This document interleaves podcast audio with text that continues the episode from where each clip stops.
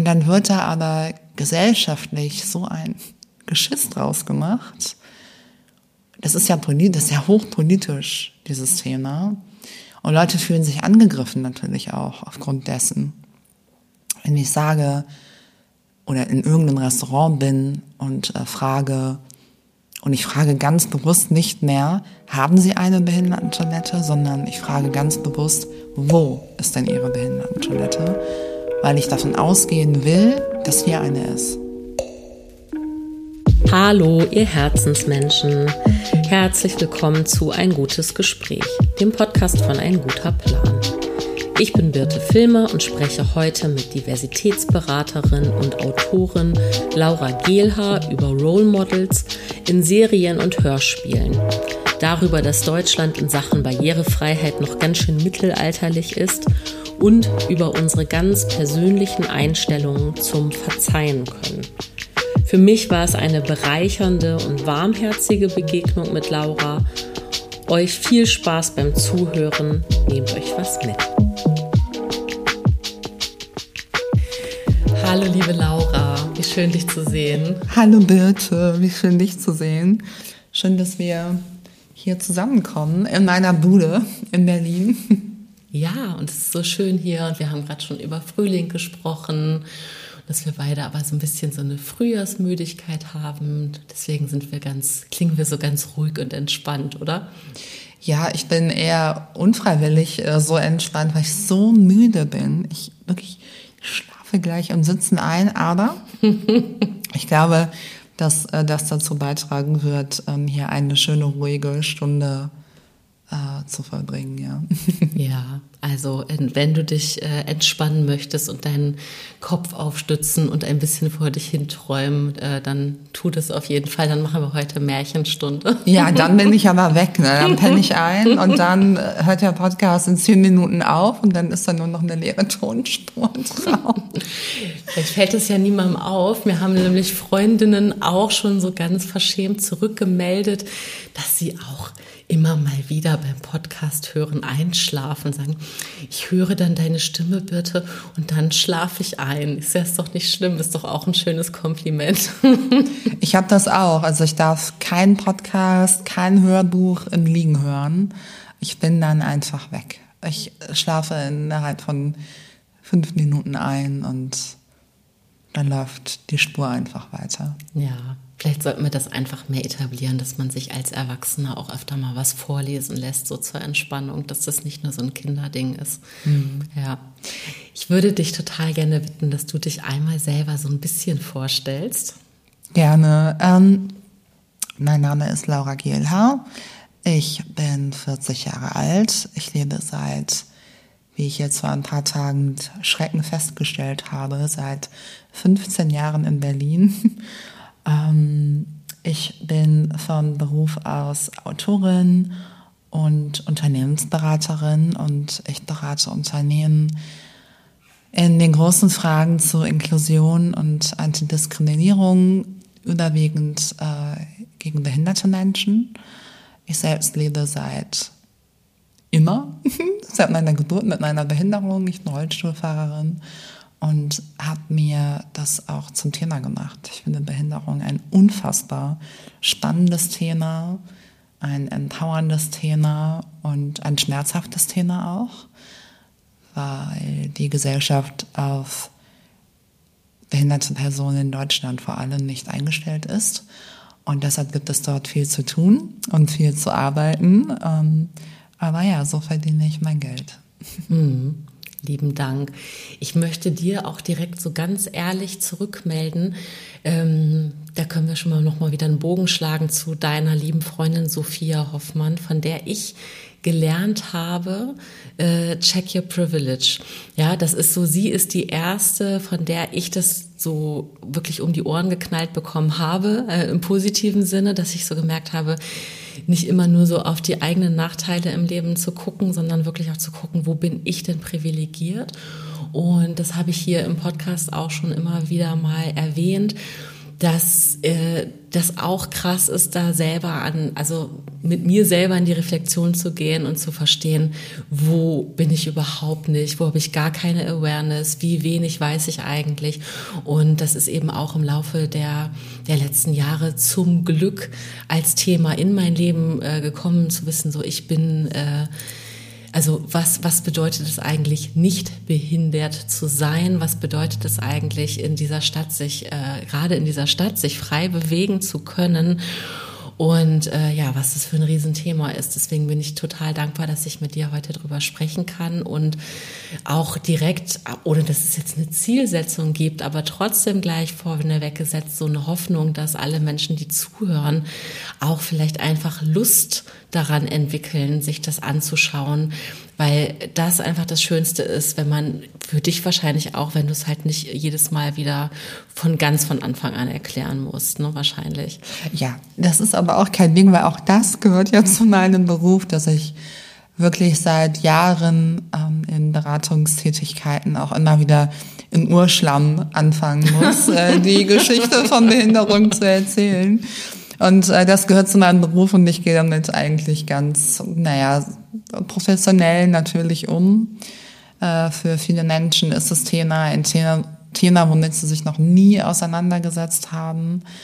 Und wenn ich so zurückdenke, ich habe auch erst angefangen, mich mit Behinderung, Inklusion und vor allem auch mit meiner eigenen Behinderung Ende 20 auseinanderzusetzen. Also auch ich habe erst dann angefangen, wirklich ähm, zu lernen, ähm, mir eine Sprache auch anzueignen, die ähm, einfach Diskriminierung in meinem Fall gut beschreiben kann, so dass ich auch ähm, ja, verargumentieren kann, warum ich gerade Ungerechtigkeiten erlebe oder erfahre.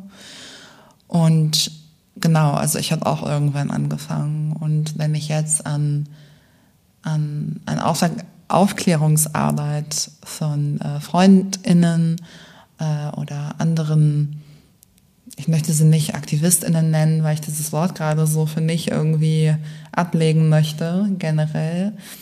Ähm, aber für ähm, ja, ImpulsgeberInnen, ähm, Menschen, die einfach überwiegend aus eigener Betroffenheit heraus sensibilisieren und ja auch leider Aufklärungsarbeit leisten müssen, in Klammern, ähm, lerne ich auch jeden Tag dazu und bin da auch total offen, aber auch offen für meine eigenen Fehler und meine eigenen total blinden Flecken, weil ich bin auch sehr privilegiert, alleine schon, ich bin weiß, ich ähm, habe eine körperliche Behinderung, die man sehr schnell zuordnen kann aufgrund meines Hilfsmittels und das ist der Rollstuhl. Ähm, ich kann nicht artikulieren, das ist ähm, ein großes Privileg. Ich bin auf Untertitel nicht angewiesen, ich bin nicht angewiesen auf leichte Sprache. Und jetzt einfach mal zwei bekanntere ähm, inklusive Maßnahmen zu nennen. Ähm, ja, und sehe mich da auch sehr als, als privilegiert an, was sowas angeht. Alleine, dass ich, dass ich meine Erfahrungen in die Welt schmeißen kann und dann Gehör finde, das ist schon ein ziemliches Glück auch, ja. Hm. Und äh, du verdienst auch dein Geld damit, ne? Das, das auch, kommt auch noch dazu, ja, richtig? Ja, ja. das ich ist toll. Verdiene, ja. ja. ich verdiene mein Geld damit. Es ist meine, ich habe mir das alles zu, zu meiner Geschäftsidee gemacht vor einigen Jahren und baue das immer noch aus und ähm, äh, ja, finde auch dort einfach Gehör und Sichtbarkeit und kann dann am Ende eine Rechnung schreiben, ja. Ja, und das ist eigentlich das richtig Coole daran, ne? Das, also, weil sonst wäre es eben so, also das ist ja schon auch eine gute Frage, die gestellt werden sollte, warum eigentlich immer die Betroffenen diese Aufklärungsarbeit zu leisten haben und dass du es einfach äh, monetarisierst, ist, äh, mhm. finde ich ähm, äh, auch total äh, entlastend, einfach zu wissen, so dass ich, äh, dass du sagst, okay, ich mache daraus einen Job. Ähm, du hast ja auch das professionelle äh, äh, Rüstzeug dir selber angeeignet. Du hast Psychologie studiert äh, ne, und, und äh, auch eine Coaching-Ausbildung, glaube ich, gemacht. Ähm, das heißt, du bist da auch richtig äh, aufgestellt, so, ne, was, was irgendwie Methodik und alles angeht. Und hast, äh, äh, by the way, super oberflächlich, aber eine wahnsinnig schöne Stimme. Das wollte ich dir unbedingt sagen, oh dass Gott. ich dir so gerne zuhöre. also insofern, äh, du bist ja nicht nur Autorin, sondern du bist ja auch Speakerin, ne? So und sprichst dann ja auch wirklich vor Leuten und erzählst denen was ja, vom richtig. Leben. Ja, richtig, richtig. Genau. Und also vielen, vielen Dank für dieses schöne Kompliment. Ich kann meine eigene Stimme nicht so gut hören. Äh, wenn ich mich irgendwie im Podcast höre oder im Fernsehen sehe, dann möchte ich immer eine Decke über meinen Kopf schmeißen und äh, mich ganz, ganz doll verstecken irgendwie. Ist mir immer irgendwie sehr unangenehm. Ja, deshalb nehme ich das gerne an, bitte. Ja, bitte, mach das mal. Und ich bin sehr stimmaffin. Also das ist so was, was äh, das mag ich. Ich hab, kann mir zum Beispiel null SchauspielerInnen-Namen merken und auch schon gar nicht, wer wann wie welche Rolle gespielt hat. Aber ich erkenne ganz oft Synchronstimmen. Also immer weniger, weil es ja immer mehr so, äh, man ja immer mehr auch im Original guckt. Aber äh, ich bin ja auch 44 Jahre alt, bin also zu Zeiten aufgewachsen, wo alles synchronisiert wurde und es glaube ich auch gar nicht so eine Riesenband Bandbreite an SynchronsprecherInnen gab. Und da hatten ja auch viele bekannte SchauspielerInnen auch zum Teil wirklich dieselbe Synchronstimme. Ich kann sie dir jetzt natürlich wieder namentlich nicht zuordnen, ne? aber es ist dann so, dass du dachtest, ja, okay, Schauspieler X hat dieselbe Synchronstimme wie Y, das war auch immer ganz lustig. Oder in der Werbung, wenn du so Radiowerbung hörst, dann denkst du mal, hä, das ist doch die Stimme von Bruce Willis oder die Stimme von SpongeBob, oder? Richtig, ja, richtig. Ja, ja, ja. Es ist super geil, weil mein Mann und ich, wir haben letztens Helden in Strumpfhosen gesehen nochmal. Das ist so ein wirklich einer der ultimativen Klassikerfilme aus unserer Kindheit. Also wirklich so eine totale Parodie. Ich glaube von Mel Brooks ist der, genau. Ist genau so ein Monty Python-Ding ist das, ne? Ja, ja, ja, genau. Und mhm. ähm, wir haben den geschaut oder den gesucht ähm, auf unterschiedlichen Streaming ähm, Plattformen und ihn dann auch gefunden. Und eigentlich bin ich so aufgewachsen, dass ich alle Filme im Original schaue. Ah, also okay. egal, ob es Englisch oder Japanisch oder Französisch ist. Ich habe immer schon als Kind auch alle Filme im Original geschaut, weil ich das einfach liebe. Ich liebe das so sehr und ich habe auch fünf Jahre in Holland gelebt und da wird gar nicht synchronisiert. Also alle Filme die du dort im Fernsehen siehst, sind im Original mit mhm. holländischem Untertitel. Und aber diesen Film Helden in Strumpfhosen habe ich halt nur kenne ich nur auf Deutsch. Und wir haben den jetzt vor wenigen Wochen haben wir den gesucht und dann auch gefunden und dann war der halt angeboten auf Englisch oder Deutsch und wir gucken uns so an, nee, das muss auf Deutsch sein. wir brauchen diese Nostalgie aus unserer Kindheit und haben uns den auf Deutsch angeguckt. Das war so schlimm, so schlimm, so schlimm. Es ist wirklich, ich kann es nicht empfehlen. Aber trotzdem, ähm, wir haben auch viele Dinge als Kinder gar nicht verstanden, die auf einmal so klar wurden, weil da ein Charakter, und zwar die, die Hofdame von Marian, Brumdildo hieß. Und als Kinder, ich hatte keine Ahnung, was ein Dildo ist, ja. Und dann war das halt, ja, Brumdildo, ja, die heißt halt so. Und wir gucken den halt vor ein paar Wochen und schmeißen uns weg und denken uns so, scheiße, die heißt Brumdildo. ja, und ähm, also es war, ja, es war sehr amüsant. Ähm, aber sonst muss ich ehrlich sagen, ja, kann ich so Synchronstimmen gar nicht so richtig zuordnen. Die von Bruce Willis kenne ich natürlich. Das ist auch so eine Stimme aus meiner Kindheit. Aber ansonsten, ne. Aber weil du das gerade mit Brun-Dildo sagst, das ist eine, also ich hätte dich nämlich jetzt gefragt, und ob der Film gut oder schlecht gealtert ist, weil das ist eine Erfahrung, die ich immer mal wieder jetzt mache, auch äh, mit meinen Kindern, äh, Filme zu schauen, die ich eben auch äh, ja aus, aus so Retro-Gründen irgendwie denke, sie müssen die mal geschaut haben und dann ähm, kommen da Sachen bei raus, wo ich denke, nee, das kann ich mit denen gar nicht gucken. Und die entla entlarven da auch ganz klar und messerscharf den übelsten Sexismus und Rassismus und sagen so, das geht, sorry, das geht gar nicht. Wir haben so äh, Louis de Finet-Filme geguckt und der also auch wenn es ja eh Satire ist, aber der haut da am laufenden Band seinen Sekretärinnen auf den Arsch und denkst einfach, nee, das ist jetzt, glaube ich, nicht mal der Part, der witzig sein soll.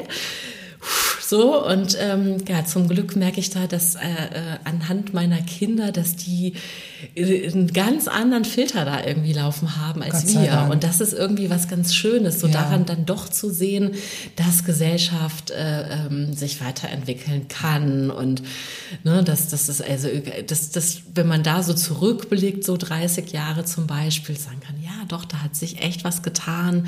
Äh, da gibt's eine ganz andere Sichtbarkeit, da gibt's eine ganz andere Diversität inzwischen in Serien sowieso. Also, also ich finde Film irgendwie einen schönen Indikator auch für, für ähm, genau so gesellschaftliche Themen. Ja. ja, total. Und du hast vollkommen recht, wenn du sagst, so wie sind diese Filme oder auch Hörspiele gealtert, ja, im, im Laufe der letzten Jahre. Ähm, ich kann mich halt erinnern, ich habe früher TKKG gehört. Gott. und äh, Fünf Freunde. Oh mein Gott, wenn ich das heute noch mal hören würde. Ich die schöne blonde Gabi, die ja, Kommissarinnen-Tochter. Die aber auch immer von Tim, der ja vorher noch Tarzan hieß. Ja. äh, auch immer so bevormundet, so ekelhaft bevormundet wurde. Und die Einfach nur ja gemansplained vor allen Dingen. Die ganze Zeit ja. so schlimm. so schlimm. Aber du musst ja auch mal von TKKG die ähm, die, die, die Bilder, also die Kassettenbilder anschauen von den Vieren. Ja. Und, und Tim, der, sozusagen der, Anf der möchte gern Anführer, der war halt äh, früher ähm, äh, ein Junge of Color. Also ganz früher an den Anfängen von TKKG war der vorne mit äh, äh, eine dunkle, eine dunkle Hautnuance zu sehen. Und das wurde im Laufe der Jahre immer heller. Und irgendwann war der weiß. Also, und das, das muss man sich mal anschauen. Also, da sind so viele seltsam, auch diese, auch, auch Fettfeindlichkeit. Ja klar, ja. ich wollte gerade sagen, Karl wird Karl, der, der Gerichte, richtig, ja, der dicke Dumme, so, ganz, ganz schlimm. Oh, würde ich, meinem Kind verbieten. ja, nee, ja.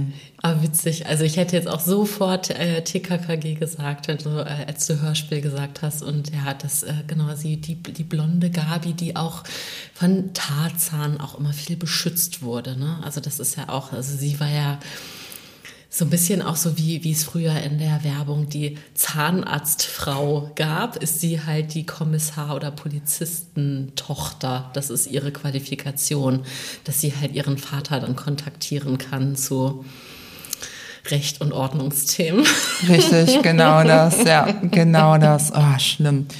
Nee, möchte ich, ähm, möchte ich nicht mehr. Ich hoffe, dass äh, Hörspiele sich im Laufe der Jahre weiterentwickelt haben. Ich habe gar keinen Zugang mehr dazu, weil ich auch einfach keine Kinder in meinem Leben so habe. Also ich habe selber keine eigenen Kinder, aber ich habe auch so FreundInnen, ja, die meisten sind kinderlos und deshalb ist dieses Thema irgendwie gar nicht mehr für mich so greifbar. Ich weiß nicht, wie die Hörspiele heute alle so funktionieren und wie die sind. Keine mhm. Ahnung bin ich raus.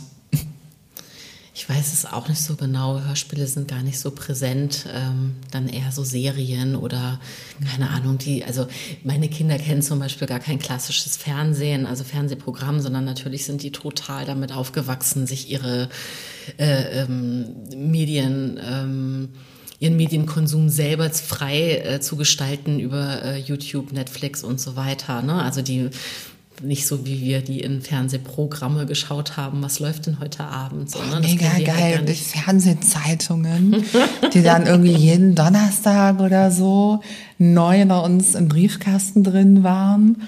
Ich glaube, ich habe meine Fernsehzeitung früher von Hör zu gehabt als Kind und dann irgendwann mal haben meine Eltern den Stern abonniert. Und dann war da auch in meiner Fernsehzeitung mit drin. Stimmt, ja. Und ich fand, ich finde das so interessant, was du sagst, wenn sich Kinder heute so ihre ähm, ihre, ihre ja, Hörerlebnisse oder, oder Seherlebnisse irgendwie so aus dem Internet ziehen können. Zu jeder Zeit ist das ja immer eigentlich frei verfügbar auch. Ne? Also früher gab es dann irgendwie halt die Fernsehzeitung und dann stand da drin, okay, um, äh, weiß ich nicht, 16.45 Uhr am Sonntag äh, kommt dann irgendwie das Dschungelbuch oder so auf mhm. Sat 1, ja. Und dann war das ein fester Termin, ja. Das konntest du nicht irgendwie schieben oder so. Da musste dann alles drumherum geplant werden, ja, weil du unbedingt diesen einen Film gucken wolltest. Und äh, dann gab es halt diesen Film mit Werbeunterbrechung und dann war der zu Ende und dann konntest du wieder andere Sachen machen. So, es war einfach so eine gesetzte Zeit. Ja. Was machen wir jetzt damit? habe ich gerade überlegt, ob das, äh, ich habe gerade überlegt, ob man da so, äh, es, es, lässt sich so schnell dazu hinreißen, so pauschal zu sagen, ja, das hat ja auch sein Gutes, weil man dann so ein bisschen äh, ähm, nicht in diesem Überangebot war und so. Und gleichzeitig denke ich, naja, im Endeffekt ist es einfach, äh, man lernt immer, muss immer schauen, dass man eine Kompetenz für die Zeit entwickelt, in der man sich gerade befindet. Ne? Und ähm, das macht ja auch, äh, es ist ja auch, auch eine Ressource, die, die jetzt verfügbar ist, die ja auch hilft, ähm, sich weiterzubilden, die, die uns so nicht zur Verfügung stand, ne, als, als Kinder oder Teenager. Ich glaube auch. Also ich bin auch keine Freundin von dem Spruch, früher war alles besser. Um Gottes Willen, nee. Ähm, das, äh, das sehe ich auch ein bisschen anders. Was hast du gerne geschaut als Kind? Hast du irgendwelche Erinnerungen gerade? Also Dschungelbuch hast du gesagt, TKKG. Klar, so ganz früher ähm, waren das natürlich so Disney-Filme.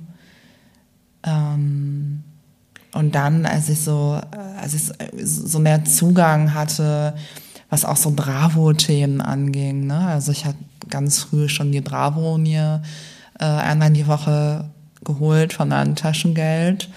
Oder meine Mutter hat mir die auch einfach mal mitgebracht, so von Einkaufen. Und dann hatte ich irgendwann so Zugang zu NTV äh, und zu Viva und dann war das so meine Jugend. Also dann habe ich auf NTV total gerne so Sendungen geschaut, äh, weil sie so, was war es, NTV Cribs oder, ähm, oder der, der Haupttänzer oder Choreograf von Britney Spears ich weiß gar nicht mehr, wie der heißt, der hatte dann meine eigene Sendung auf MTV, die ich dann natürlich auch immer sofort nach der Schule gucken musste, weil ich hardcore verknallt in den war. Ähm, ja, und dann kam Baywatch dazu und ja, also so, so solche, solche Sachen irgendwie, also die mich irgendwie gar nicht so es war jetzt kein Bildungsfernsehen in dem Sinne, sondern das waren einfach Dinge, die mich ultra interessiert hatten in dem Alter. Also auch so, was dann so, so die erste Liebe anging, ähm, auch so Dr. Sommer-Themen aus der Bravo und dann irgendwelche Fernsehangebote davon. Ja, was gab es da? Ich hatte irgendwann auch mal angefangen mit GZSZ. Das fand ich aber dann irgendwann auch wieder wack. Ähm, Uh, ich durfte ganz früh, also ich komme aus einem sehr, wie nenne ich es, sehr liberalen Elternhaus, äh, beziehungsweise meine Mutter ist sehr liberal. Und ich durfte eigentlich immer sehr viel. Ich hatte auch keine festen Ausgehzeiten oder sowas. Und ich durfte schon sehr, sehr früh äh, Akte X gucken. Ich glaube, da war ich in der mm. fünften Klasse. Da war ich irgendwie elf und dann habe ich schon Akte X geguckt. Und das ging dann immer von 21.15 Uhr bis 22.15 Uhr, also super spät. Also schulzeitmäßig war das eigentlich gar nicht mehr ähm, äh, handelbar irgendwie. Und ich habe es dann trotzdem aber schauen dürfen und dann danach sofort musste ich ins Bett.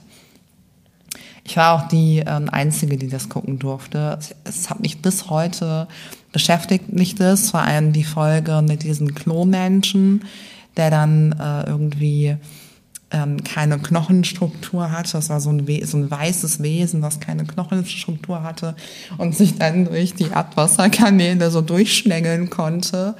und dann immer Leuten, die sich auf Toilette gesetzt haben, hinten ins Steißbein verbissen hat und dann das Rückenmark rausgesogen hat. und die dann gestorben sind. Und ja, schön. Ja, so, und das, das ist so mein Trauma. Also wirklich, ich habe wirklich, ich konnte teilweise nicht auf die Toilette gehen, lange, lange Zeit. Ich habe Panik gehabt, auf die Toilette zu gehen. Und ja, und das begleitet mich auch heute noch. Also ich habe da wirklich einen kleinen Knacks äh, davon getragen. Das kann ich mir gut vorstellen. Das ist doch absoluter Horror. Ich wollte dich eigentlich fragen, jetzt bist du so bei diesem Klo-Menschen gelandet. Ich wollte dich nämlich eigentlich fragen, ob du, ähm, ob du äh, so Role Models hattest, ne? So, also weil du auch mit Disney angefangen hast und weil wir so gerade darüber gesprochen haben, wie was so gealtert ist und so, dass ich mich gefragt und weil wir schon über TKKG gesprochen haben und ob es aber irgendwas gab oder in deiner Erinnerung, so wo du sagst, ah ja, also Du hast es schon bei Matze Hilscher gesagt, du warst Pamela Anderson, du hast dich, ne, so, äh, du hast äh, sie, sie nachgespielt oder hast sie nachempfunden, aber gab es so auch gerade so popkulturell oder so, gab es irgendwas, wo, wo du jetzt sagst, oh, das hat dir, also was du auch, was dich bis heute begleitet oder wo du heute zu eine Relation zu schließen kannst, sagen, ah, das hat mir irgendwie einen Schub gegeben in irgendeine Richtung oder hat mich beruflich auf mein Psychologiestudium zum Beispiel gebracht oder was auch immer. Ja, Agent Scully. Okay. Ja, Agent Dana Scully von Akte X ähm, hat mich wirklich richtig beeinflusst. Also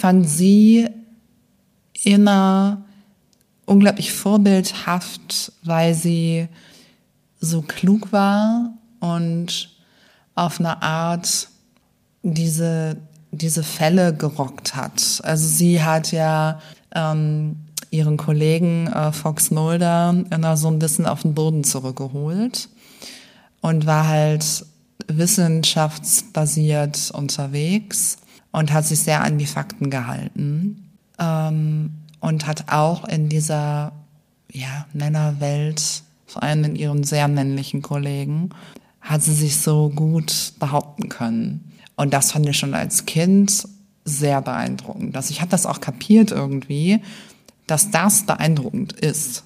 So. Mhm. Und äh, fand sie immer einfach großartig. Und dann wollte ich ihren Haarschnitt haben. Ich fand ihren Klamottenstyle unglaublich cool, mit den Schulterpolstern in, äh, in Sakko oder in Blazer. Ähm, und generell, wie sie die Dinge angegangen ist und, und ihre Fälle geklärt hat. Ähm, ja, und einfach so ihre, ihre Klugheit. Und generell mochte ich, mochte ich das sehr, dass sie auch immer dieses Psychologische mit eingebaut hat und sehr analytisch unterwegs war. Und ja, ich kann mir gut vorstellen, dass mich das auch beeinflusst hat, so in meiner, in meiner Berufs- oder auch Studienwahl.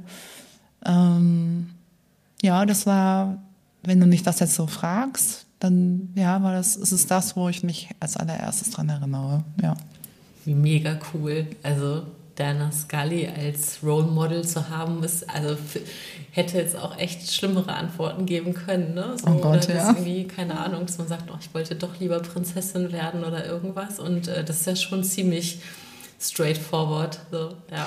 Nee. Richtig cool. Also, ich kann es mir auch gerade super gut bei dir vorstellen. Also ich, ich habe dir gerade so in Gedanken, habe ich, mir, hab ich mir gerade bildlich, habe ich dir gerade so einen Sakko angezogen und, so, und dir die Frisur so kurz übergestülpt und zu gucken, ja, würde dir würde dir auch gut stehen, so ein Scully-Look. Ja, ich, hab, ich hatte mir auch damals einen FBI-Ausweis gebastelt. ähm, ich bin zu Karneval als Dana Scully gegangen und habe mir die Haare rötlich äh, getönt, äh, zur Freude meiner Eltern. Ähm, ja, also ich war da schon ziemlich drin in dem Thema. Ja, ja. Ich freue mich auf den neuen Akte X-Fan. Da ist ja was angekündigt worden.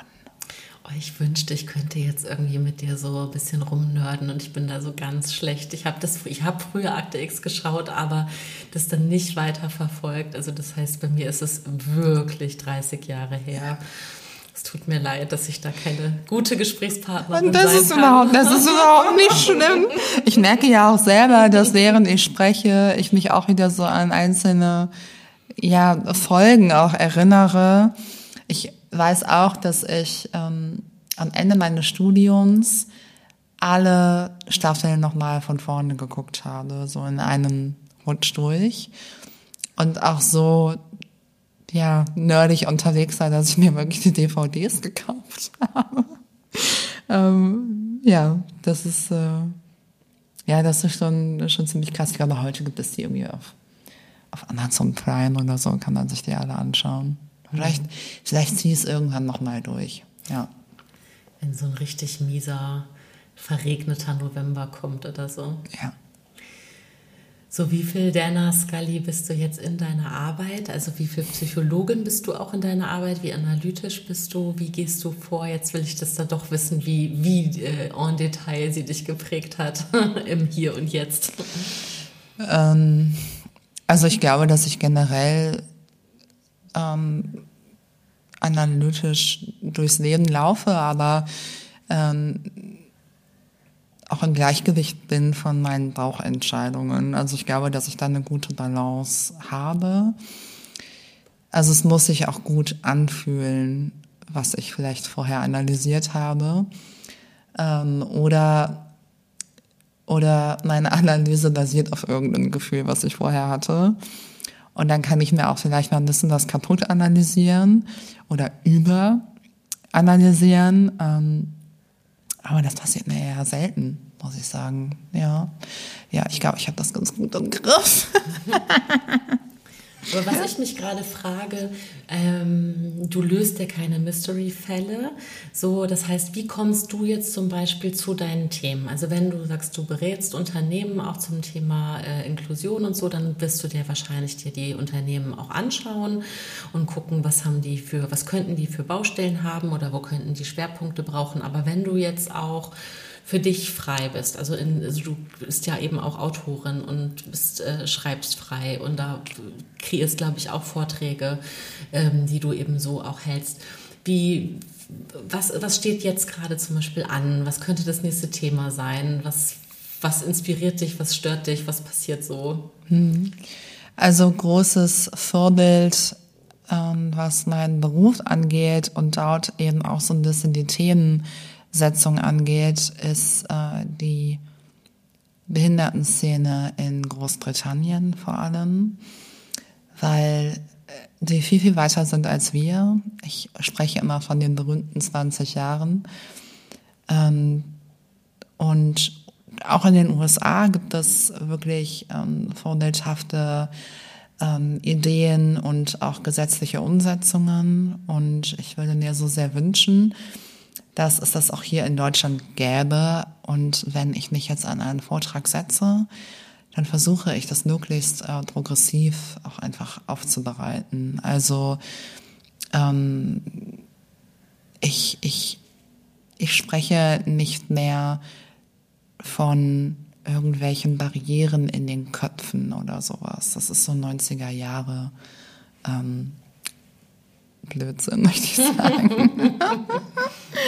ja, ähm, die irgendwie gelöst werden müssten oder sowas. Oh.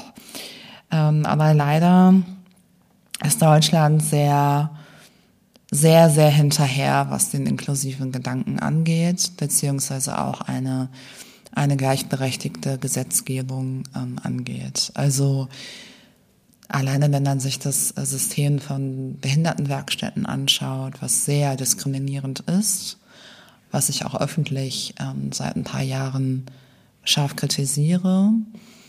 Ähm, und dann würde ich mir einfach wünschen, dass, dass man über seinen Tellerrand schaut und äh, sich ansieht, was machen eigentlich unsere Nachbarländer. Denn weit muss man wirklich nicht gucken, ähm, um zu sehen, dass kein, dass, dass, dass kein Mensch oder keine Gruppe, in dem Sinne behinderte Menschen, sich noch in so einem System wiederfinden müssen, was sie systematisch unterdrückt. Und äh, das ist in Deutschland eben leider noch der Fall. Und solange das nicht aufgehoben ist oder neu gedacht wird, kann die Inklusion in Deutschland auch nicht voranschreiten. Auch ich nenne mal ein Beispiel, ähm, denn ich kritisiere auch äh, immer wieder öffentlich die Aktion Mensch zum Beispiel. Ich glaube, weil ähm, es die Organisation ist, die den meisten Leuten einfach bekannt ist, ja, also auch, auch den Mainstream bekannt ist. Ähm, was ich aber kritisiere, ist der Gedanke, dass Inklusion oder inklusive Maßnahmen äh, von den Spenden von Menschen abhängig ist. Ähm, wobei es eigentlich die Aufgabe einer starken gesetzlichen Gebung sein sollte, dass behinderte Menschen nicht ausgeschlossen werden, dass äh, das Gebäude, öffentliche Gebäude, aber auch private Gebäude zugänglich gemacht werden. Ähm, und das darf nicht in den Händen von Spendengeldern liegen. Ähm, genau, und solche Gedanken versuche ich in meinem Beruf als Beraterin an Unternehmen auch heranzutragen. Denn es ist auch dort immer noch oft der Fall, dass äh, Inklusion sich gerne auf das Fähnchen geschrieben wird und man dieses Fähnchen gerne so von die Türen herunflattern lässt. Ähm, aber wenn es dann hinter diese Türen geht, dieses Unternehmens, dann entdeckt man sehr schnell, wo eigentlich die Barrieren sind und wie ausschließend auch eine Unternehmenskultur sein kann, wenn es um Behinderung geht. Und das versuche ich dann zu analysieren in Zusammenarbeit mit Organisationen oder Konzernen auch, Unternehmen und dann Lösungen zu finden. Im optimalsten Fall sieht es so aus, dass man sich äh, Ziele setzt, bis wann etwas eintreten muss, um mehr behinderte Menschen auch nachhaltig ins Unternehmen zu kriegen ähm, und dass man das dann umsetzt. Ähm, aber das ist eine, boah, wie ich immer wieder erfahre, eine Mammutaufgabe, weil ich oft gegen so harsche und reaktionäre Mauern stoße, die einfach seit Jahren, seit Jahrzehnten in, in gewissen Unternehmensstrukturen bestehen und ich als kleiner Mensch da nicht auf einmal mit einem kleinen Hammer vorrollen kann und dann irgendwie diese Mauer niederreißen kann. Das kann ich nicht alleine. Da brauche ich viele, viele Menschen, für die auch Macht haben, diese Mauer einzureißen. Und da muss ich, diese Menschen muss ich irgendwie erreichen. Und das ist nicht immer einfach. Mhm. Also dieses, ähm, also danke erstmal auch für, für das gute Erklären, weil ich sofort auch schon wieder merke, stimmt dieser, also jetzt, wenn du das sagst, Aktion Mensch und ähm, wie, wie, ja, wie pervers eigentlich dieser Almosengedanke ist. Also wenn man sich den jetzt nochmal so richtig ver verinnerlicht, so dass also das ist ja eigentlich dann auch eine totale äh, äh, Zweiklassengeschichte. So hier wir sind die Guten, weil wir spenden irgendwie. Also das natürlich geht irgendwie gar nicht. Und ich habe gerade gedacht, ich beschäftige mich natürlich aufgrund so meiner eigenen familiären Situation auch total viel mit dem Schulsystem und habe da Stunden, Tage, Wochen lang was zu sagen und habe gerade gedacht, naja, verwunderlich ist es ja wahrscheinlich überhaupt nicht, wenn in Unternehmen irgendwie das kein wirkliches Thema ist, ähm, weil das sind ja, also Unternehmen werden ja auch von Menschen äh, geführt und, und, und äh, kreiert und äh, diese Menschen, gerade wenn sie in Deutschland aufwachsen, haben ja auch überhaupt keinen Bezug und äh, keinen, also es gibt ja einfach keine Sichtbarkeit im Schulsystem. Also in meinem oder unseren Jahrgängen ja sowieso schon mal gar nicht. Aber selbst für meine Kinder, die jetzt im, beide im Grundschulalter ungefähr sind, ist das auch noch trotzdem eher die Aufnahme, Aus, Ausnahme. Trink ruhig. Ja, ich muss ja eben, ich muss, ich muss ja eben so schon ganz, Wasser trinken. So ganz sanft hier so dein, dein Wasser gerade zu dir gezogen. Trink ruhig. Wir, wir sind echte Menschen, wir brauchen zwischendurch Wasser. ähm, und, und ähm, es ist eben mir auch aufgefallen, äh, ähm, eben als meine Kinder zur Kita und zur Schule gekommen sind dass die Kita eine Inklusionskita war, aber dass es eben etwas war, wo ich nicht mit meinen eigenen Kindheitserinnerungen ähm, anknüpfen konnte, ähm, aber eben auch gesehen habe, welche Sonderrolle dann trotzdem also dem, dem so zukommt oder warum das eben so betont wird, dass es eine Inklusionskita ist. Äh, meine Kinder gehen auf zwei unterschiedliche Grundschulen. Die eine ist eben inklusiv, die andere nicht. Und auch zu überlegen, stimmt, die eine Grundschule hat nicht mal irgendwo... Ähm, barrierefreien Zugang zum Schulgebäude, die andere schon, aber eben über Umwege, auch so nachträglich hier an irgendwelche Kreuzberger Schrottgebäude rangezimmerte Fahrstühle, so, wo du aber weißt, ja, die Gebäude an sich sind natürlich trotzdem eh in einem nicht guten Zustand, aber immerhin ist der Ansatz und der Wille zur Barrierefreiheit da. Ähm, aber das ist so, also ich finde, das bildet halt insgesamt auch die Gesellschaft so gut ab, ne, dass einfach also dass da nicht irgendwie vom, vom Bestmöglichen ausgegangen wird. Also dass nicht einfach der, der gesellschaftliche Konsens ist, lasst uns doch für alle, gerade für Kinder, die bestmöglichen Voraussetzungen schaffen, egal ob sie jetzt mit einer ähm, körperlichen Behinderung zur Schule kommen oder äh, aus äh, auch ein schwieriges Wort, sozi äh, sozial schwach würde ich so auch nicht mehr verwenden, sondern eben eher aus finanziell schwachen Familien, aber eben auch sozial schwachen Familien oder eben bildungsfernen Familien. Lasst uns doch Orte schaffen, lasst uns doch eine Gesellschaft kreieren, in der für alle Platz ist. So.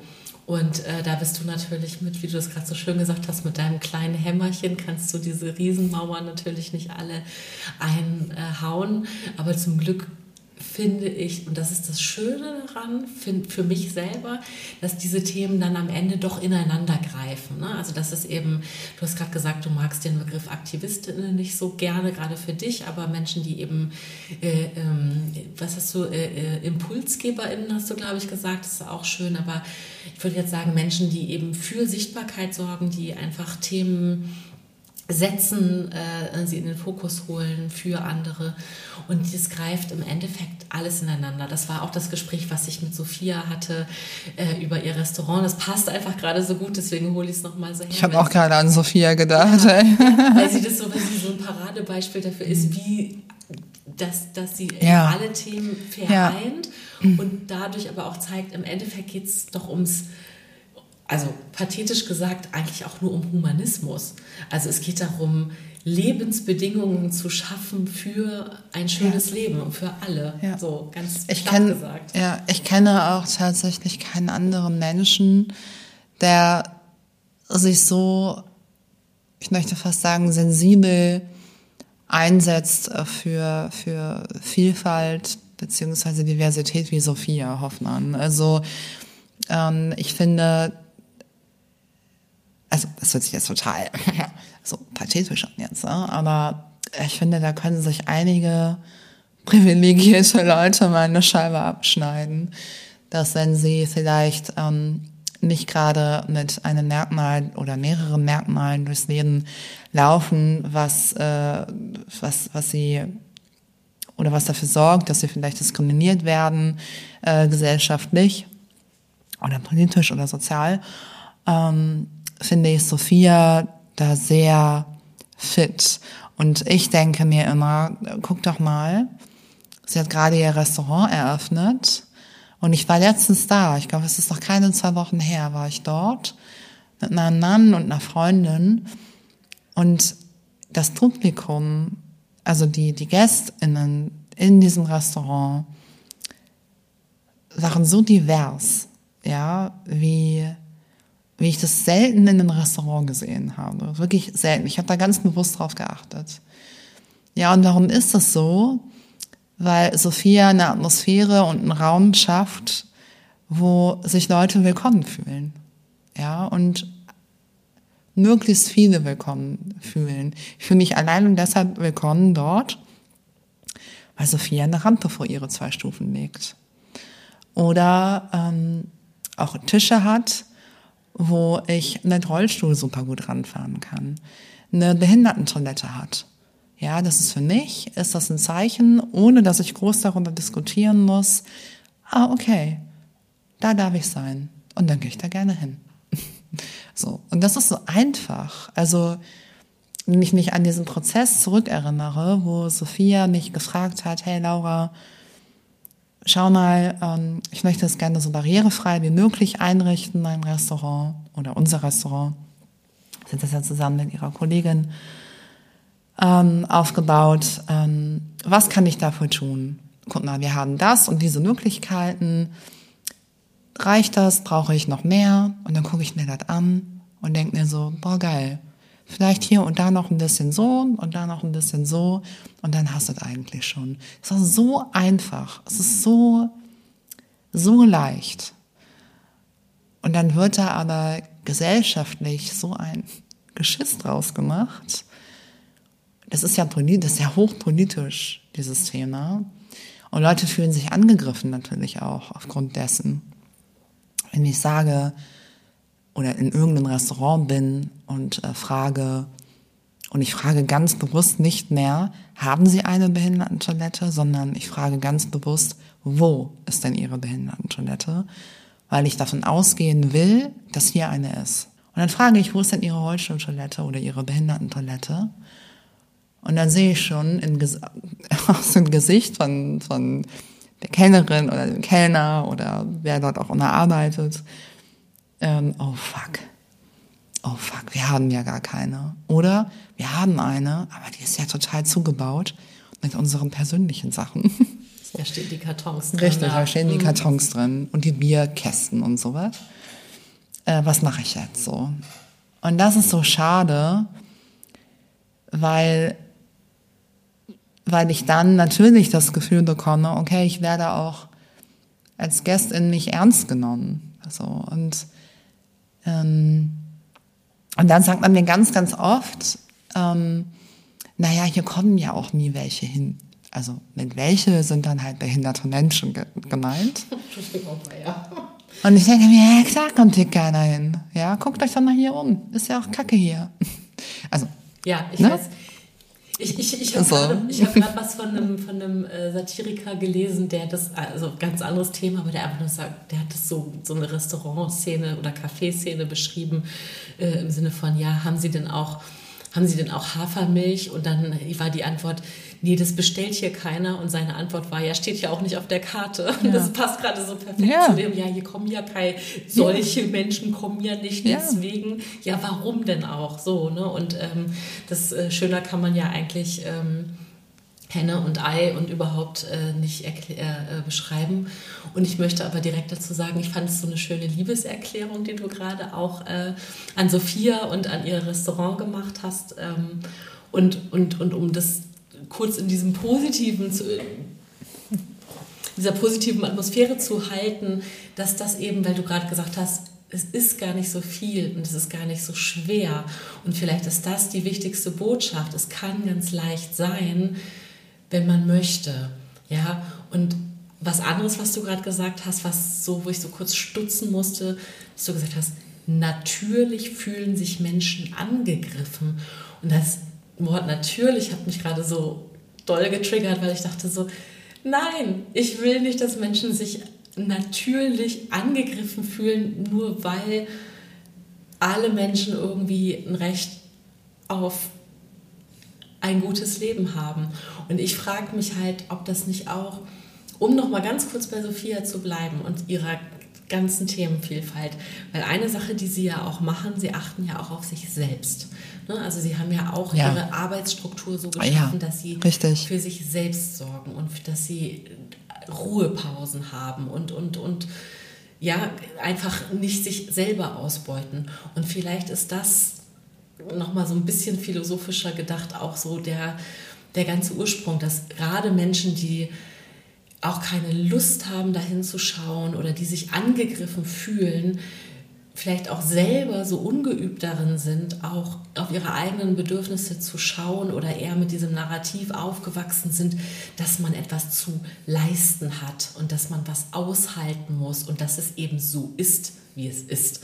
So und die, das Gegenteil davon ist ja Verantwortung für sich selbst und sein eigenes Glück und seine eigene Gesundheit zu übernehmen und es auch zu artikulieren und zu gestalten. Und ne, also weil ich versuche auch immer dann in solchen problematischen oder in so Problembeschreibungen auch mal zu gucken, okay, was machen wir denn stattdessen? Und einfach die Suche nach dem, nach dem Guten, so wie kann es denn sein? Also ich kann mir gut vorstellen, dass das, wenn du mit deinem Hämmerchen vor der Mauer stehst, dass aber dieses Hämmerchen eben auch genau das aufzeigt. Guck mal Leute, eigentlich ist es ganz leicht. Die Rampe ist jetzt echt kein Hexenwerk ne? mit den zwei Stufen. Ähm, die Rollstuhltoilette ist kein Hexenwerk, wenn man eh neu einrichtet. Ne? Also wenn man sowieso neu gestaltet, dann das mitzudenken. Und was ich mich jetzt gerade frage, weil das ja schon auch sehr alles institu institutionell ist und politisch, ich frage mich oder ich frage lieber dich jetzt, was können denn aber Menschen, was können denn Privatmenschen tun? Was, können, was kann denn ein Mensch wie ein, ein nicht behinderter, privilegierter Mensch wie ich, was, was kann denn mein Teil sein, außer jetzt drüber zu sprechen? Gibt es was ganz Aktives, was ich tun kann? Hast du einen Vorschlag für mich und für die Menschen, die zuhören? Ähm, ich denke jetzt schon wieder an meine geliebte Freundin Sophia. Sophia, es tut mir leid, dass du hier jetzt, ähm, dass du hier ständig genannt wirst, aber ähm, ich glaube, dass das meinte ich auch eben so ein bisschen mit, mit, mit Vorbildhaftigkeit ähm, bezüglich äh, schau dich um und, und versuche immer offen zu sein für Veränderung, für sprachliche Veränderung, für ähm, Gruppen, die sich formen, neu auftun, ähm, sich Gehör verschaffen wollen, weil sie es müssen äh, weil sie sonst nicht frei und oder möglichst frei und äh, angstfrei leben können. Ähm, ich glaube, dass es so eine Grundeinstellung ist, die man sich aber auch aneignen kann. So. Und wenn man das, wenn man verstanden hat, dass es diese Gruppen gibt und dass diese Gruppen aufgrund ihrer Merkmale ähm, Ausgrenzung erfahren, Gewalt erfahren, ähm, verschiedene Arten von Gewalt erfahren, dann bekommt man schon eine Menge mit von der Welt. So, also dann, dann hat man sich sehr da so eine Art Zugang geschaffen für wirklich sehr essentielle Probleme und Bewegungen, die jetzt gerade aktuell sind, aber auch in Zukunft immer und immer, immer, immer aktuell sein werden, weil sie sich immer weiterentwickeln und auch verändern werden. Ähm, und dafür offen zu sein und sich das auch zu bewahren, das ist, glaube ich, eine Aufgabe, ähm, bei der es sich aber lohnt, wenn man sie angeht und sich selber irgendwie so erfüllt. Ja, und das, meinte ich auch eben, das hat Sophia einfach auch geschafft, so für sich. Das ist so mein Eindruck von ihr. Hm. Und ich kann das für mich auch, auch teilen, dass ich eben denke, ich äh, kann ganz ohne Gram zum Beispiel auf mein eigenes Leben zurückblicken und kann total auch für mich eingestehen, eben, dass, dass, dass vieles von dem, was ich jetzt weiß oder sehe, ähm, durch Prozesse entstanden ist und dass das, äh, dass ich eben, ja, so wie wir angefangen haben, über äh, Helden in Strumpfhosen zu sprechen und sagen, oh mein Gott, was war da los? Äh, und, und, und, und heutzutage würde man einen anderen, also man würde das bewusster sehen, wenn man es das erste Mal sehen würde oder man, man schaut ganz andere Filme oder interessiert sich für ganz andere Sachen und hat einen ganz anderen Humor oder eine, eben auch eine andere Sprache und, und dass das was Schönes ist, dass einfach die Möglichkeit, sich jederzeit weiterzuentwickeln und jederzeit sich auch wieder zu öffnen für neue Informationen, für neue Themen, ähm, dass, das, äh, dass das was auch ein Geschenk ist, was man sich selber machen kann. Ne? Dass also niemand gezwungen ist, irgendwo in, in festen Glaubenssätzen, Denkstrukturen äh, stecken zu bleiben und, und dass es gar nicht weh tut, mhm. auch mal zu sagen, oh, das habe ich ja bisher nicht gewusst oder da habe ich bisher mich nicht für interessiert und, und gut, dann, dann jetzt. Also, ne? Richtig, genau. Und das ist lustigerweise auch ein ganz, ganz wichtiger Teil meiner Arbeit, wenn ich berate, weil ich glaube, was ich immer sehr gerne anbiete, sind äh, Diskussionsrunden oder sogenannte QAs, nachdem ich zum Beispiel einen Vortrag äh, gehalten habe. Und ohne Scheiß, ich habe eben ja schon gesagt, ich fange dann nicht mal im Urschleim an.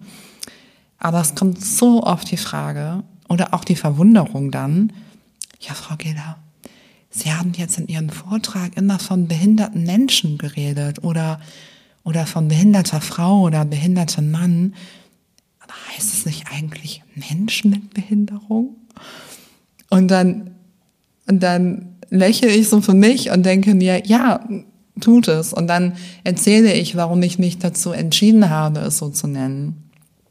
Dass, dass für mich als behinderte Frau so wichtig ist, dass diese, dieses Wort behindert ähm, als allererstes genannt wird, weil meine Behinderung ein so, ein so wichtiges und identitätsprägendes Merkmal ist ähm, und auch mich selbst empowert irgendwie, das so zu benennen ähm, oder das, das voranzustellen, wenn ich es ausspreche. Ähm, und auch Personen mit Behinderung oder Frauen mit Behinderung, Menschen mit Behinderung, ist alles in Ordnung. Aber ich finde, ich sehr da habe so entschlossen. Und ich empfinde das auch als sehr progressiv, das so zu benutzen. Ähm, und dann erzähle ich das und dann sehe ich so eine Erleichterung. Also wie so eine Art so, so, so, so wirklich so, ah, okay, jetzt habe ich, jetzt weiß ich, was ihr meint. Oder so, so, ah, okay, dann darf ich das ja auch so sagen. Ja, klar, Mann. So. Und, ähm, und das ist so wichtig. Also, dass solche Gespräche immer noch stattfinden dürfen, weil sie es unbedingt müssen. Ähm, und das wird auch nie aufhören. Ich weiß auch, weil ich hatte den großen Denkfehler am Anfang meines damals noch Aktivismus, hatte ich den großen Denkfehler, okay, irgendwann haben das ja alle Leute dann verstanden. Und dann musst du das nicht mehr erklären. Und dann kannst du weitergehen und andere und über andere Dinge sprechen und so, aber nein, ähm, das ist nicht so, das ist einfach falsch. Und das liegt einfach daran, dass wir nie alle ähm, auf dem gleichen Wissensstand sind. Also niemals, Gott sei Dank. Also es, es gibt immer Entwicklungen, immer Voranschreitungen ähm, aufgrund von gewissen Umständen, wo man sich ähm, bildungsmäßig äh, schneller weiterentwickelt als andere, ähm, auch einfach, weil man vielleicht auch mal keinen Bock hat oder auch so wie ich irgendwie ein halbes Jahr letztes Jahr in Mexiko war und ich keine Nachrichten geguckt habe, einfach weil ich mich dazu entschlossen habe und nichts von der Welt mitbekommen habe und mir das so sehr gut tat und ich auch überhaupt nicht auf dem neuesten Stand war und nicht mitreden konnte und dann war das auch in Ordnung so für die Zeit. Ähm, auch das da, finde ich.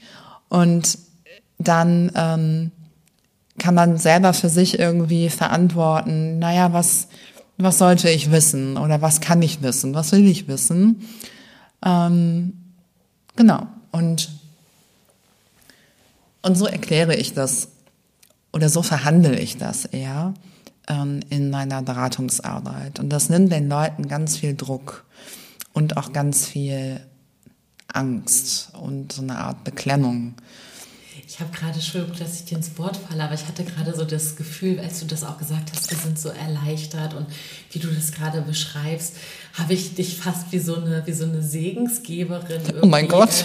Äh, äh, so da, äh, als Bild gehabt, aber so im Sinne von, ihr dürft, also ne, weil du hast so diese ganze Begrifflichkeit, das nimmt so Druck und die sind erleichtert, als würdest du sie von ihrer Schuld freisprechen. Weißt du, was ja, ich meine? Ja, ich glaube, dass wir aber auch in so einer Fehlerkultur leben hier in Deutschland, die einfach nichts zulässt oder nur sehr, sehr wenig zulässt. Und dass wir viel zu schnell sehr viel hassen. Also sprich Hass im Netz, äh, ein Stichwort, dass wir viel zu schnell ähm, auch, auch nicht verzeihen äh, können. Also ich erlebe das auch in Freundschaften, ich erlebe das in Arbeitskontext und ich bin dabei der Meinung, ähm, okay, ich kann auch nicht alles wissen. Und ähm, ist, klar gibt es dann so gewisse Standards, die, wo ich denke, okay, mh, hm, das darf man ruhig gerne wissen oder das sollte man vielleicht auch ein bisschen wissen, wenn man sich mit gewissen Themen auseinandersetzt. Ähm, aber was so Begrifflichkeiten angeht, was Sprache angeht, äh, das ist immer so sehr in Wandel, was so gut ist auch äh, und muss immer neu verhandelt oder, oder ausgehandelt werden. Ähm, und man muss immer zuhören auch, was betroffene Gruppen zu sagen haben und, und erzählen. Ähm, und das, das geht manchmal auch sehr schnell und dann kommt nicht jeder hinterher oder jede. Und dann ähm, kann man den Leuten das auch ja, einfach erzählen, ohne ihnen direkt einen Vorwurf draus zu machen. So, so arbeite ich gerne. Mhm. Ja. Außer ich erfahre Diskriminierung selbst in solchen Rollen, dann äh, kann ich auch sehr, ähm, sehr bestimmt sein, sagen wir so. Kannst du denn gut verzeihen, weil du das gerade ja. gesagt hast? Ja. ja. Ja, ich kann gut verzeihen. Ja. Ich bin auch nicht nachtragend. Also es gibt bestimmte ähm, Situationen in meinem Leben, was so Menschen angeht oder zwischenmenschliche Beziehungen angeht, wo, ähm, wo ich denke, okay, oder schon dachte, okay, das, das, das möchte ich nicht mehr ähm, und wo ich dann auch gegangen bin als Freundin, ähm, aber auch als Familienmitglied, wo ich gesagt habe, ich, du tust mir nicht gut und das, ähm, das, das wird sich auch nicht mal eben so ändern und ähm, um mich selber so zu schützen, gehe ich jetzt weiter ohne dich. So, das habe ich schon gemacht und ich hoffe, dass ich auch immer die Stärke haben werde, das weiterhin so zu tun. Ähm, aber es gibt auch gewisse Dinge, die man oder wo ein, ein Verzeihen so viel bewirken kann, ähm, dass man sehr gestärkt aus dieser Situation herausgehen kann. Also wenn ich einen großen Fehler gemacht habe und ich habe eine Person sehr verletzt oder sie in irgendeiner Art und Weise irgendwie getroffen. Ähm, und es ist irgendwie vielleicht Streit entstanden oder irgendwas oder auch Ignorieren oder so entstanden. Ähm, und dann wird mir in dem Sinne verziehen. Ich verkürze das jetzt einfach mal, denn es können ja auch noch viele Sachen dazwischen passieren. Aber letztendlich, wenn mir dann verziehen wird und ich sehe so, okay, diese Person sieht diesen großen Fehler, den ich vielleicht gemacht habe und erkennt an, dass ich weiß, dass ich diesen Fehler gemacht habe und, und alles tun werde, dass ich es besser machen werde oder ähm, an mir arbeiten werde, was auch immer dann empowert mich das, glaube ich, sehr. Also dann würde mich das sehr empowern. Dann würde mir das zeigen, oh krass, okay, ich habe hier eine Chance oder bekomme hier gerade eine Chance, um mich weiterzuentwickeln. Und das finde ich schon ziemlich gut. Also das finde ich schon ziemlich bestärkend. Hm. Mir fallen gerade so viel persönliche Dinge aus meinem Leben ein, dass ich äh, einfach mal so an uns beide gemeinsam die Frage stelle, muss man denn, ähm, muss die, die Person, der verziehen wird, muss die dafür diese Erkenntnis haben? Ist das die Voraussetzung? Weil du gerade gesagt hast, wenn dir verziehen wird, weil du einen Fehler einsiehst, so, ne, dann ist das ja, dann hast du das ja wahrscheinlich artikuliert und äh, dich auch zu, zu fehlerhaften oder verletzendem Verhalten bekannt. Und dann, äh, mhm. und ich habe mich gerade gefragt, ob das Verzeihen auch ohne die Einsicht der Person geht. Ja, auf jeden Fall. Ich glaube auch, ja.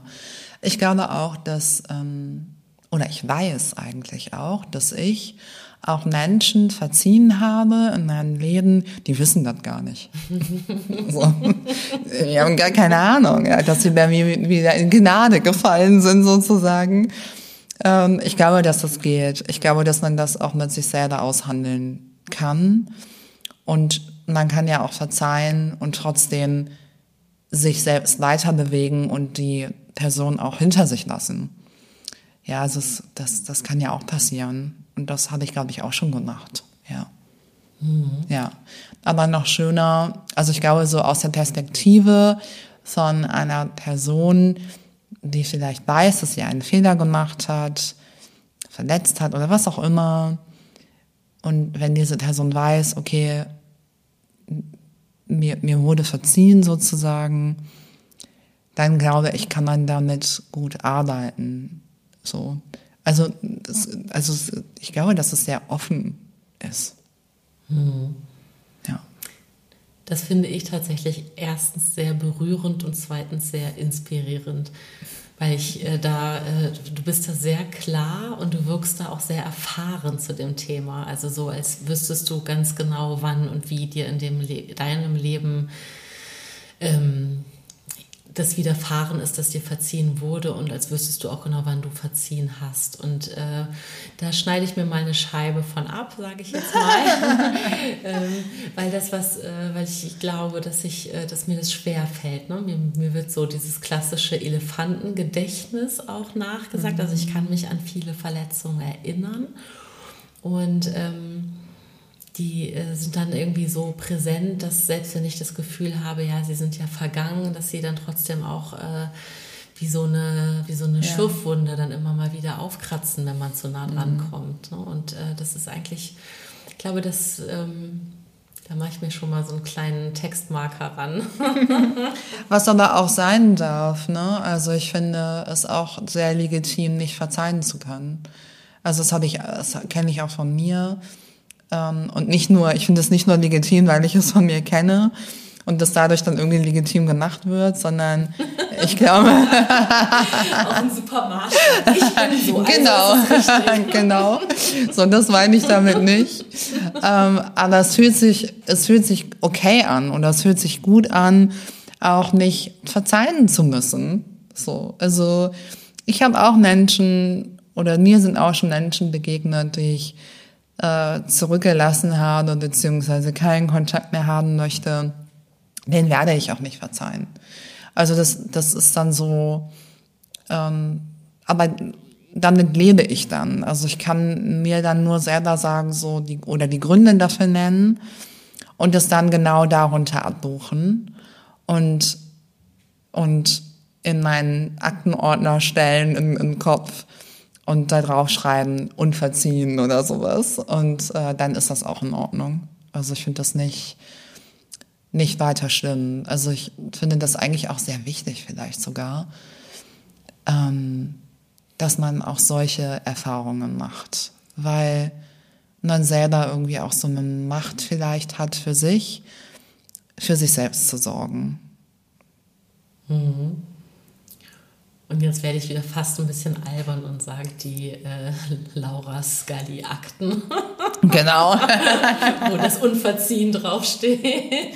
Genau, die. Ich habe dich gerade so in so einem Archiv gesehen mit deinen Aktenordnern und dachte, na gut, okay, da ist sie wieder. Genau. Die Analytikerin. Die X-Akten, genau. Ja. ja, richtig, richtig.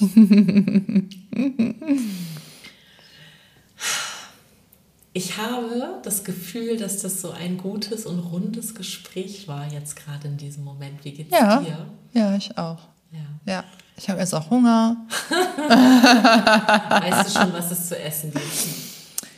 Puh, ehrlich gesagt, nein. Wonach lüstet dir? Ähm, oh Gott, bitte frag mich das nicht, weil ich habe so richtigen, ähm, ah, ich habe so richtig so Bock auf Fettiges. Ähm, und dann auch so süß. Ah, ich crave gerade irgendwie so sehr. Das ist ganz schlimm. Ähm, ich muss mir noch, ja, ich muss mir noch was überlegen. Ähm,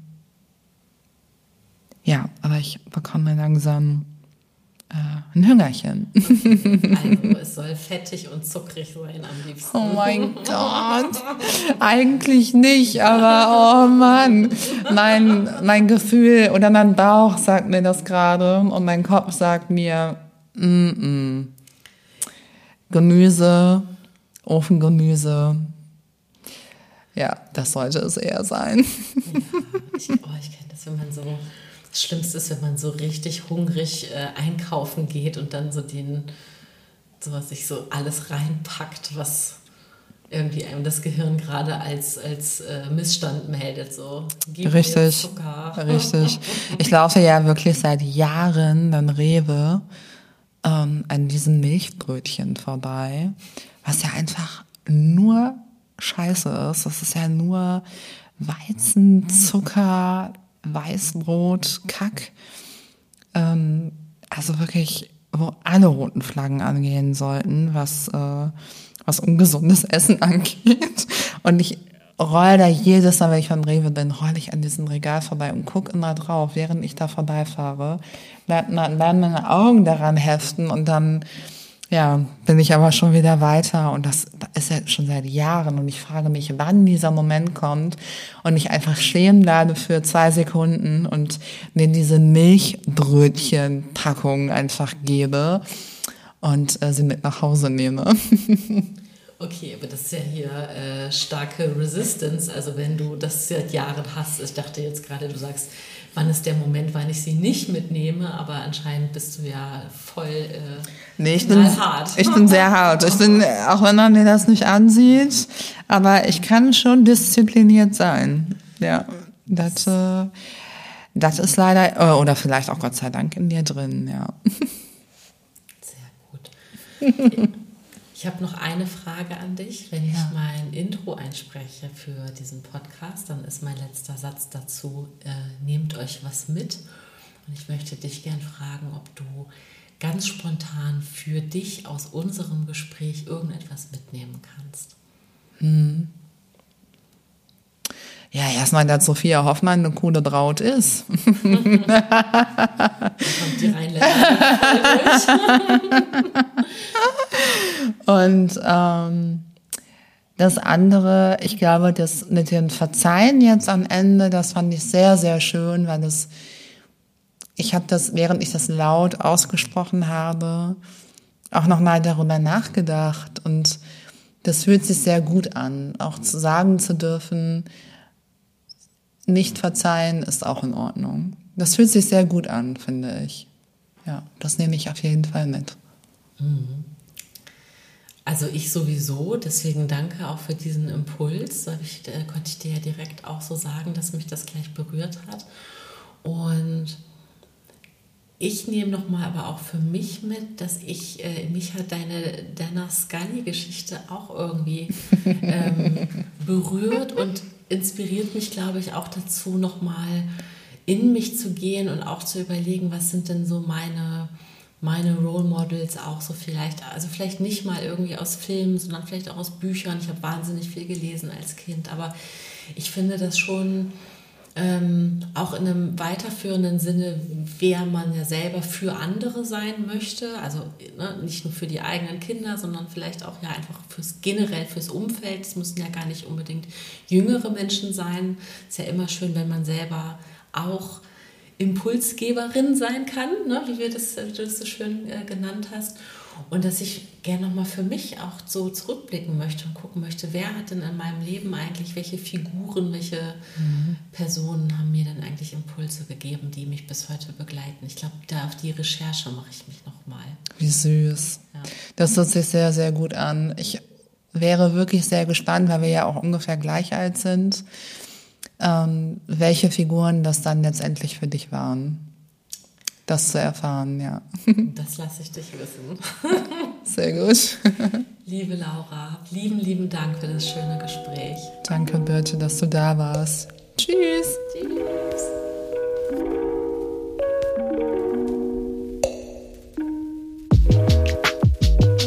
Ihr Lieben, wie schön, dass ihr bis hierhin zugehört habt.